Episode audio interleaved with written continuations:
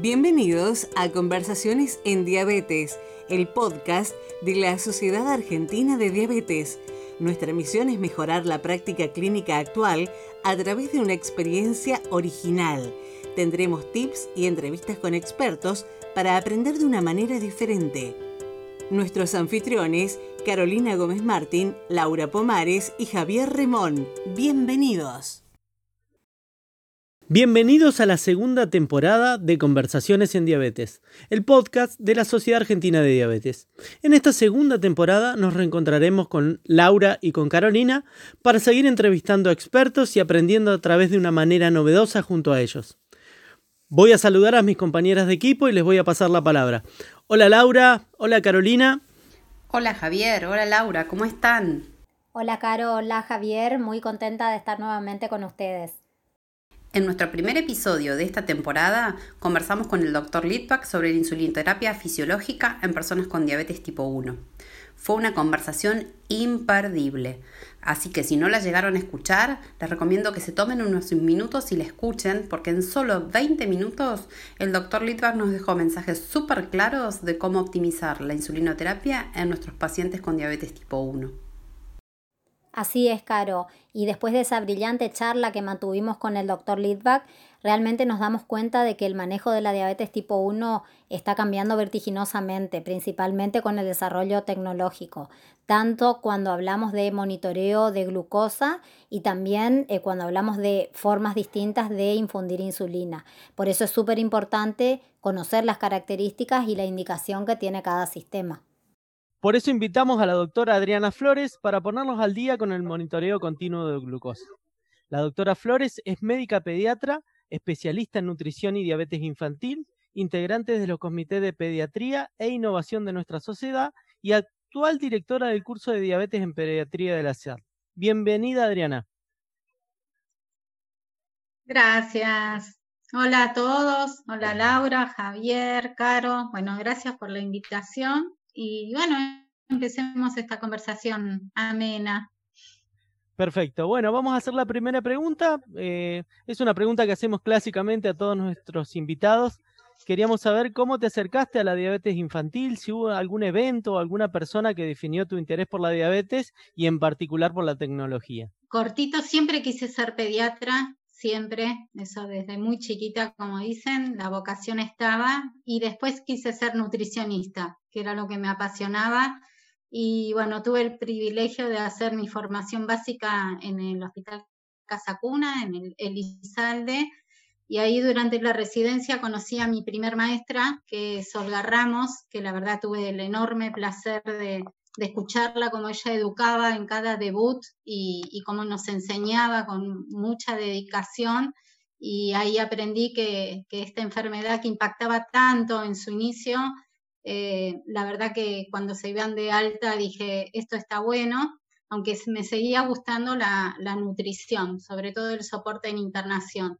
Y cuando decidí hacer mi post básica, tuve mi segundo privilegio, que fue entrar al Hospital Gutiérrez, Así que ahí estuve con mi segunda maestra, que es la doctora Liliana Trifone, y ahí realmente me apasioné de la diabetes, de estar con ella, acompañarla en sus charlas con, las familias. Y, bueno, nada, dije, esto me, gusta, creo que, que tengo mucho para trabajar ahí. Sobre todo me parece que es una de las enfermedades que, puedo acompañar a las familias desde, desde muy pequeños y por muchos, muchos, muchos años.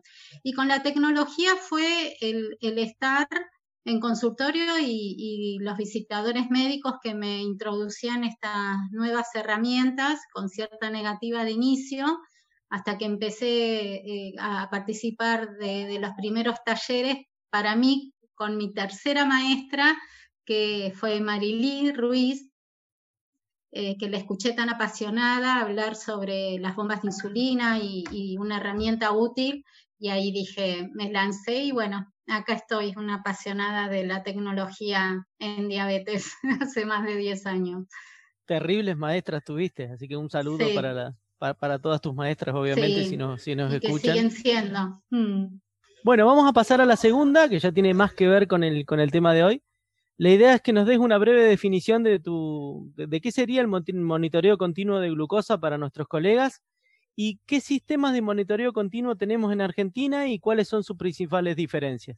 A mí me gusta empezar cuando hablo de monitoreo continuo, definirlo como una de las herramientas, el, primer pico, creo, justo estaba pensando, ahora hay mucho debut en esta pandemia, muchísimo debut, yo en esta semana tuve seis debuts juntos de niños pequeños y siempre de lo primero que hablamos, introducimos, es la importancia del automonitoreo. El hecho del desarrollo en tecnología hace que el monitoreo continuo de glucemia se transforme en esta herramienta que nos permite ver a través de un sensor, que es un filamento que está colocado a nivel subcutáneo y que mide esa glucosa, que eh, puede ser distinta a la capilar, pero que de alguna manera nos da una información tan importante que es la tendencia y la velocidad que tiene esa glucemia durante las 24 horas. Obviamente consiste de un dispositivo que la persona con diabetes debe tener a través de, la piel en el brazo, que es el famoso freestyle, que es el monitoreo intermitente, o los que vienen asociados a bombas de insulina, que ya los empiezo a describir, que se pueden eh, colocar en, varios sitios, pero el de bomba de insulina es más a nivel del abdomen o del glúteo o de brazo, y lo que nos permite que a través de esta lectura que hace el sensor, a través de un dispositivo que uno puede ver eh, la curva, le permita a la persona con diabetes saber dónde está parado.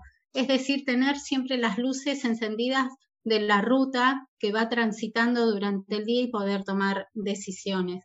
Creo que lo dije en una manera muy folclórica, pero me, gusta decirlo así para no ir tan a lo, a lo tecnológico. Sí hay una gran diferencia en que eh, los dos dispositivos que contamos acá en Argentina, que es el Freestyle Libre, que es el sensor que mide en forma intermitente a través del escaneo, pero quiero hacer una salvedad con esto, porque eh, este es el que se dispone en Argentina. Eh, tiene la posibilidad de tener otra herramienta que se consigue desde afuera, pero me parece importante porque aquellas familias que lo puedan conseguir y que se llama Miau Miau o Bluecon transforman este dispositivo en un sistema no intermitente, es decir, solamente cuando se escanea, sino de forma continua. Y con la ventaja que la persona con diabetes, o en mi caso los papás de los niños con diabetes, pueden ver a través de su celular por una aplicación cómo va el monitoreo de este niño. La diferencia con el monitoreo que se realiza a través del sensor asociado a las bombas de insulina, que son las que disponemos ahora en Argentina, permite que esta comunicación del sensor con la bomba de insulina hace que la dosis de insulina se adapte, en este caso con la última bomba que ingresó, que es la de Metron y la 670, y permita que eh, el paciente pueda evaluar en forma continua su glucemia y a su vez esta bomba dosificar la autobasal de manera que da eh, una dosis más exacta y precisa de la insulina. Con respecto a la calibración, ¿los dos sistemas se calibran? Contame un poquito. Muy bien. El, empiezo con el de la calibración, que es las bombas de insulina. Como dije antes, los dos dispositivos, que es lo que caracteriza al monitoreo continuo de glucemia, este sensor va a nivel intersticial, que es este líquido que rodea las células y va captando esta glucemia que pasa del capilar, con lo cual tenemos esta diferencia en los valores con respecto a la capilar y hace falta calibrar el sensor que está asociado a la bomba de insulina, por lo menos dos o tres veces en momentos de estabilidad, porque sabemos que cuando no hay estabilidad, por ejemplo, la aplicación de insulina, las comidas, los momentos de actividad física, las diferencias entre ambos compartimientos, el capilar y el intersticial, hacen que si yo no verifico a través de un monitoreo capilar y no calibro, las decisiones pueden ser equivocadas. Con respecto al monitoreo continuo de glucemia en forma intermitente o freestyle libre, que viene calibrado desde fábrica, con lo cual no haría falta calibrarlo, pero sí les sugerimos que hagan mediciones capilares en determinados momentos que pueden ser eh, glucemias muy elevadas o fuera de rango, o glucemias muy bajas o tendencia cuando la flecha que me marca el monitoreo continuo está en forma vertical para arriba o para abajo, que quiere decir que hay cambios bruscos y en ese momento si uno va a tomar una decisión, ya sea de colocación de insulina o comer algo, porque la tendencia es baja, más vale siempre verificar con capilar. Perfecto, buenísimo. Y por último, una pregunta cortita mía. ¿Qué evaluás en un niño o en un adolescente a la hora de indicar un monitoreo? ¿Cuáles son las principales cosas? Y si hay una sola, bueno, compartirla con nosotros, obviamente. No, una sola no hay. La verdad que cuando uno evalúa una, ofrecerle una herramienta a una persona con diabetes, hay muchísimas variables, muchas variables. no tengo como prioridad, la verdad que no hay una lista como prioridad. Yo a veces las pongo todas al mismo nivel y hay que nombrarlas a todas. Creo que la primera es eh, nombrar que esta herramienta existe. Segundo, pero no menos importante, ¿no? Es la accesibilidad. ¿no? Nosotras ofrecemos todo lo que hay, siempre se los ponemos en la mesa, pero creo que hay que evaluar mucho la accesibilidad que esta familia o esta persona con diabetes pueda tener esta herramienta, porque si no, la frustración es bastante grande y tenemos que saber que debe haber una continuidad. Luego, si eh, esta familia, esta persona con diabetes es capaz de integrar esta herramienta a su vida diaria. Eh, porque yo siempre me pongo que de mi lado toda esta tecnología es muy importante, es eficaz, es útil, sabemos y hay mucha evidencia científica que mejora la calidad de vida, que mejora control metabólico, que reduce los eventos agudos graves, que mejora y disminuye las complicaciones crónicas, pero sí he sabido, por lo menos en la población que yo manejo de niños y sobre todo los adolescentes que ya tienen autonomía, que tal vez les cueste integrar esto, que lo vean como una carga y que tal vez no vean lo mismo que yo veo. Entonces creo que lo, lo que considero es cómo ellos logran integrar esto y tal vez ahí decir si esto les sirve o no. Tal vez yo siempre digo en pediatría, nosotras eh, que transcurrimos con toda la familia, pasamos por diferentes etapas, ¿no? A diferencia del adulto, no puedo hablar lo mismo de papás de niños menores de 6 años, en donde eh, sí o sí priorizo que eh, esta población es tan vulnerable a las hipoglucemias sintomáticas nocturnas y graves, que la verdad ya por la misma edad ya considero que deben tener un monitoreo continuo, de eso no hay dudas y la evidencia científica avala esto y de hecho en los últimos años es la población que mayor uso hizo de monitoreo continuo solo o asociado a bombas de insulina. Segundo, cuando el chico va creciendo, ahí ya nos vamos dividiendo el camino, porque a veces es lo que requieren los papás y lo que el nene pide o puede aceptar, y ahí a veces hay que consensuar y probamos.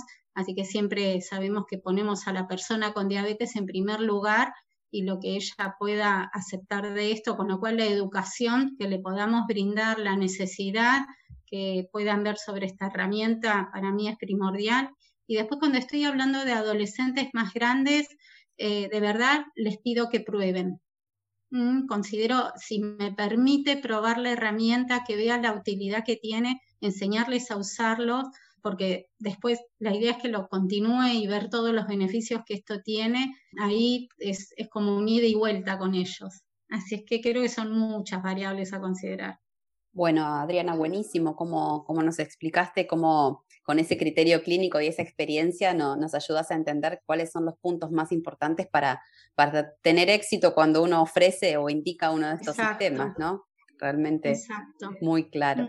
Sí, yo ahí, eh, Caro, es, es, verdad, me hace poquito escuché un evento en donde, eh, viste que ya no, no, valoramos tanto el éxito en esto, ¿no? Sino eh, tal vez el éxito se transforma en cómo esta persona con diabetes logra integrar y no usar la palabra aceptar. Y eso me pareció increíble de empezar a cambiar en la cabeza el concepto que tenemos con todas estas herramientas que a veces son abrumadoras. No sé si les pasa, de verdad que a veces se abruman, incluso algunas madres también. Y, creo que eh, la satisfacción que puedan llegar a tener en integrar algo más para tener bienestar creo que ahí es, eso que yo puedo decir, bueno, acá estuvo. Sí, también sabemos que es un ida y vuelta, ¿no?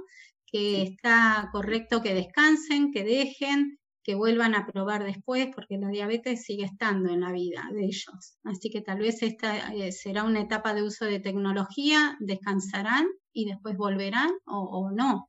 Mm, pero yo sé que muchos eh, desean descansar y, eso también e, está bien. Claro, claro, exacto. Hay que ser muy dinámico en el acompañamiento de la persona con diabetes y su familia.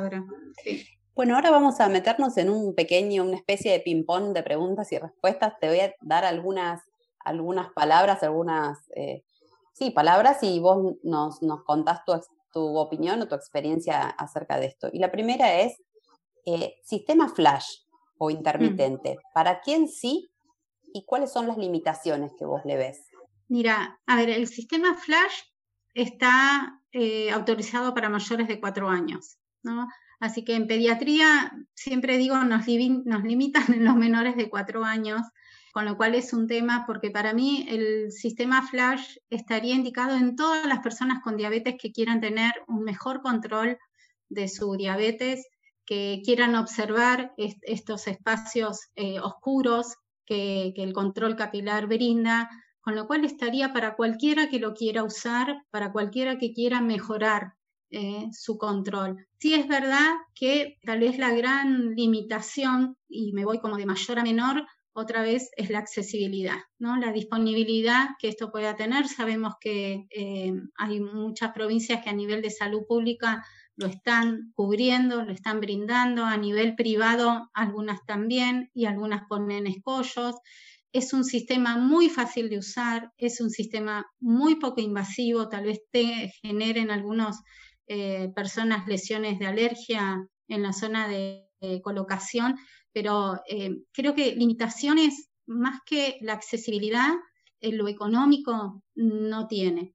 Si me refiero a la persona en particular, es esto que dije antes, ¿no? La limitación de que tal vez eh, la persona con diabetes no los sea una carga o, o lo tenga que usar demasiado o se exponga tal vez en, los chicos más grandes y adolescentes eh, se vean con ese dispositivo en el brazo y no les gusta exponerse y vean su imagen corporal eh, como alterada. Pero creo que todo eso se habla, eh, se trata de integrar esto a la, a la vida. Para mí, actualmente es el mejor dispositivo que tenemos, está a nivel para todo el que quiera tener un mejor tratamiento sabiendo que la mayoría está con un tratamiento de insulina sin bomba que tiene asociado el monitoreo continuo.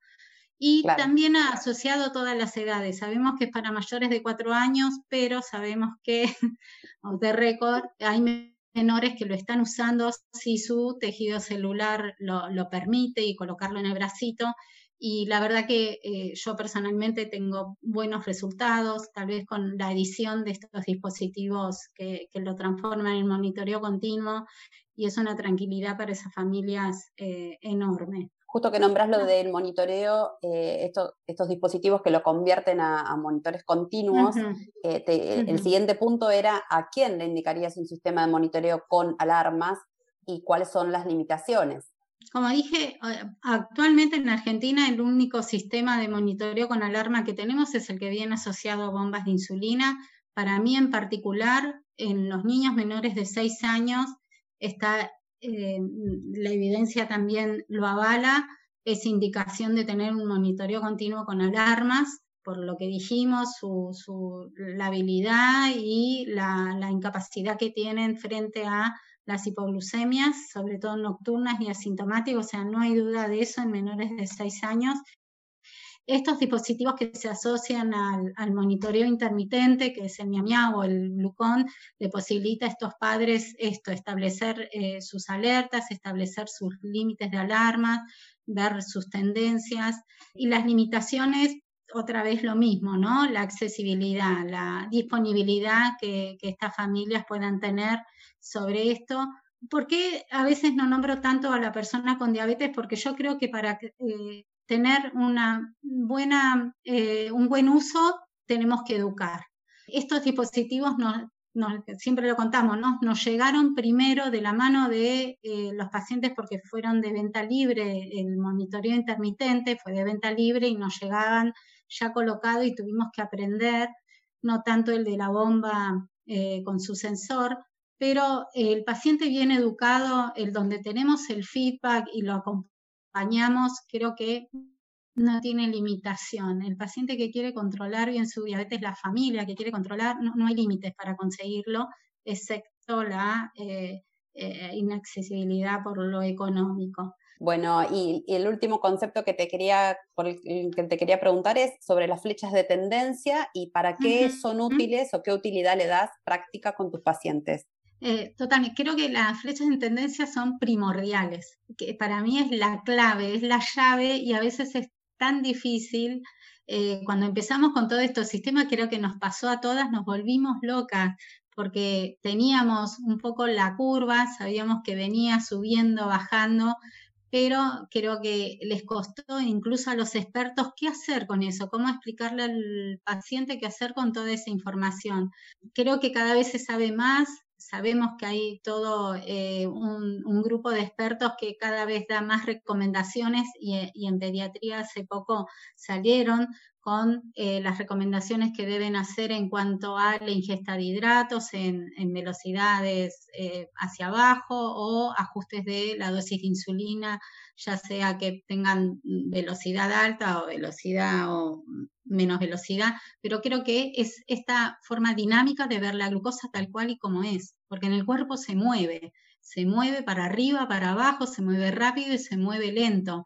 Así que creo que es, lo que marcó la gran diferencia de tener un sistema capilar de medición de glucosa a tener un monitoreo continuo. Son sumamente útiles, hay que educar mucho al paciente para, para que pueda interpretarlas y realmente hacer el buen uso de lo que implica el monitoreo continuo. Bien, bien, bien, sí, sí, perfecto. O sea que es eh, como toda herramienta, y como venimos hablando en estos episodios, requiere de mucha educación diabetológica para poder sacarle el jugo, digamos. Exactamente. Y bueno, ahora para ir cerrando mis, mis preguntas, pero todavía queda Laura con también algunas inquietudes, eh, te quería mencionar tres conceptos eh, y para que vos me, me, digas cuál de, estos tres, de estas tres menciones te parecen más importantes que toda persona que va a iniciar un monitoreo continuo o flash eh, sepa ¿eh? y, o cómo, cuál, qué es lo que te parece que le tenés que decir el primer día al paciente.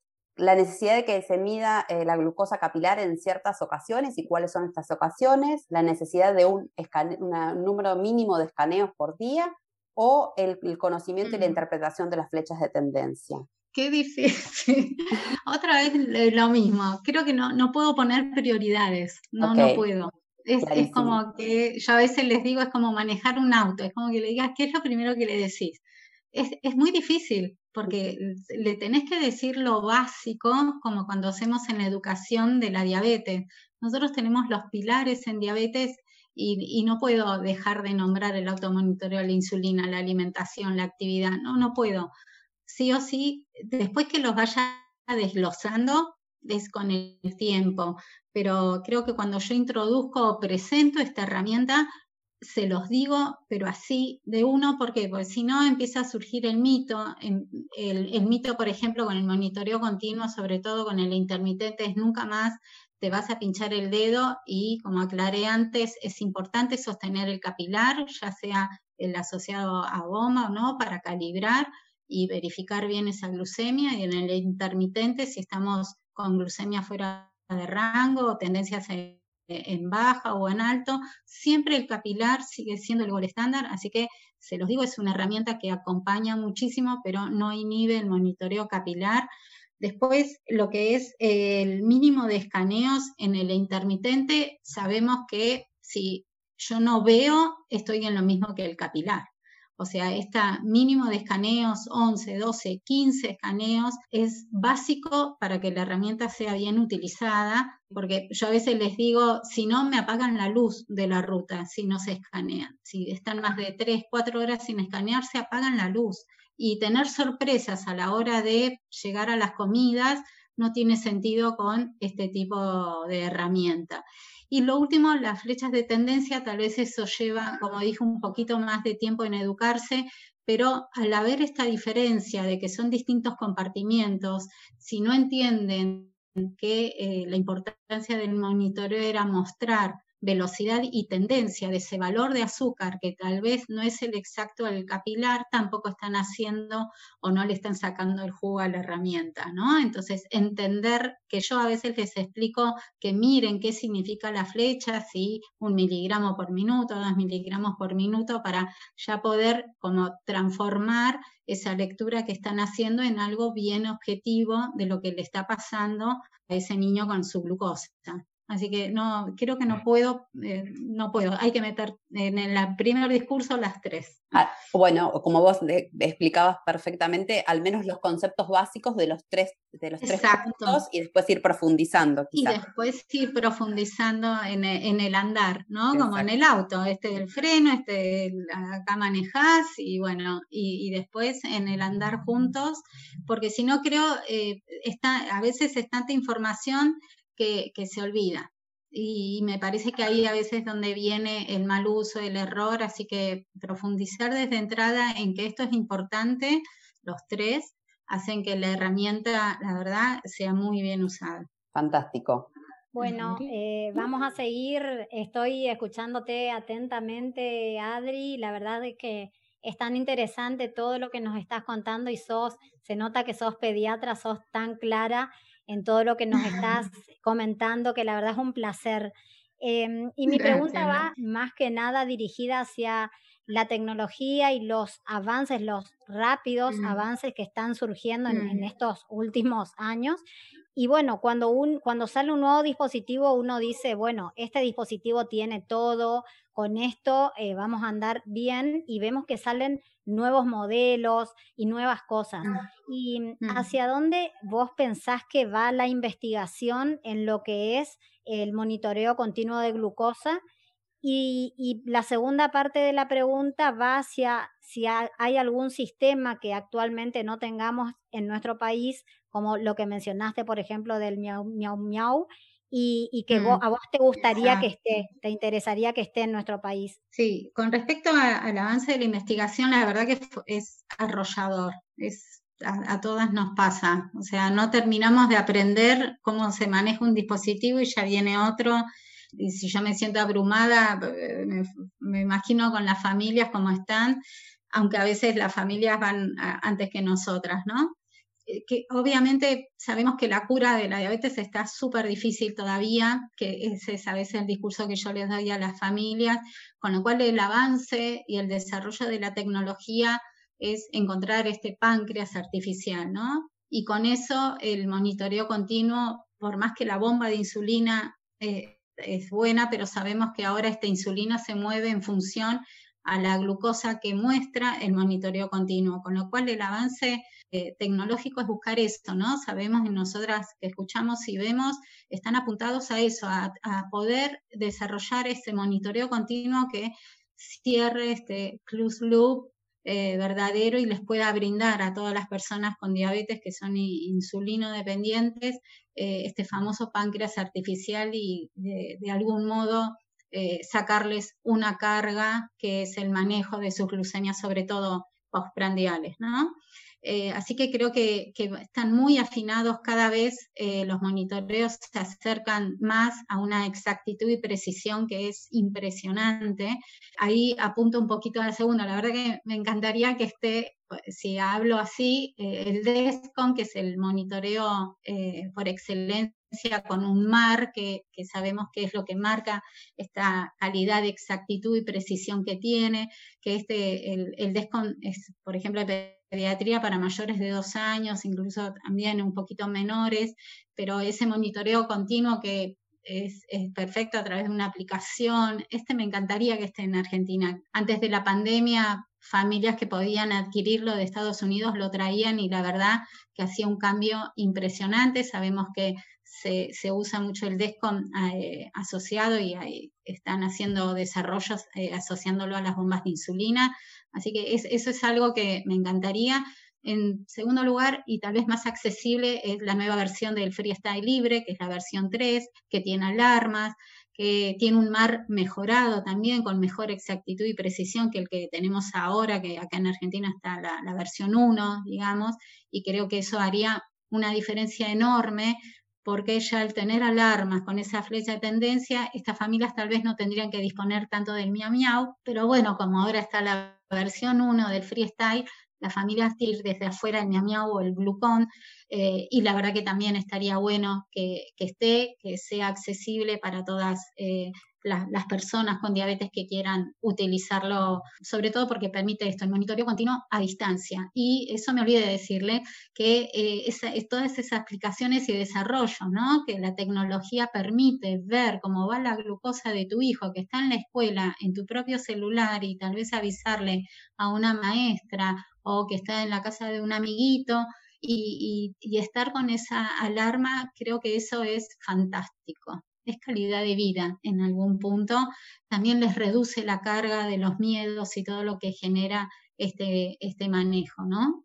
Así que no, ojalá, ojalá las, las fronteras se achiquen y la accesibilidad esté eh, más al alcance, ¿no? Sí, así es, Adri. Y escuchándote, bueno, mencionar todos estos sistemas, la verdad es que em, ojalá eh, estén accesibles realmente para, para todos los que lo necesiten, que sería más importante que estén en Argentina que estén accesibles para, para todos. Bueno, Adri, súper, sumamente interesante todo lo que nos estuviste contando y me gustaría preguntarte qué mensaje final te gustaría dejarnos a nosotros y a toda la audiencia que nos está escuchando tal vez el resumen, y bueno, súper agradecida por porque me hayan llamado eh, y transmitir esto, que primero mi pasión por, por la diabetes y en especial la infanto-juvenil, y esta pasión por la tecnología de, aprender eh, por ellos, ¿no? Por, por nuestros pacientes, por nuestras familias, ponerlos en primer lugar, escucharlos y, como todos, porque todos acá eh, estamos en que la educación, el brindarles la educación, el, darle eh, toda esa posibilidad de seguir aprendiendo y encima poder eh, brindarles la, equidad en el tratamiento, ¿no? Que mantener esto de la misma vara para todos, creo que para mí eso es algo que desde nosotros como equipo médico deberíamos lograr yo a veces les ofrezco las herramientas a todos y la verdad que a veces te duele un poquito en el corazón saber quién puede y quién no puede, aunque vos sabés que lo merece y peleamos con ello. Y creo que eh, centrar a la familia en esta lucha para adquirir, porque a veces es bastante abrumador, ¿no? Saber que todo esto está y vos sabés que a veces disminuye un poquito la calidad de vida, pero creo que eh, educando eh, enseñándoles que, bueno, hay otras herramientas y que en algún momento esto eh, se puede adquirir.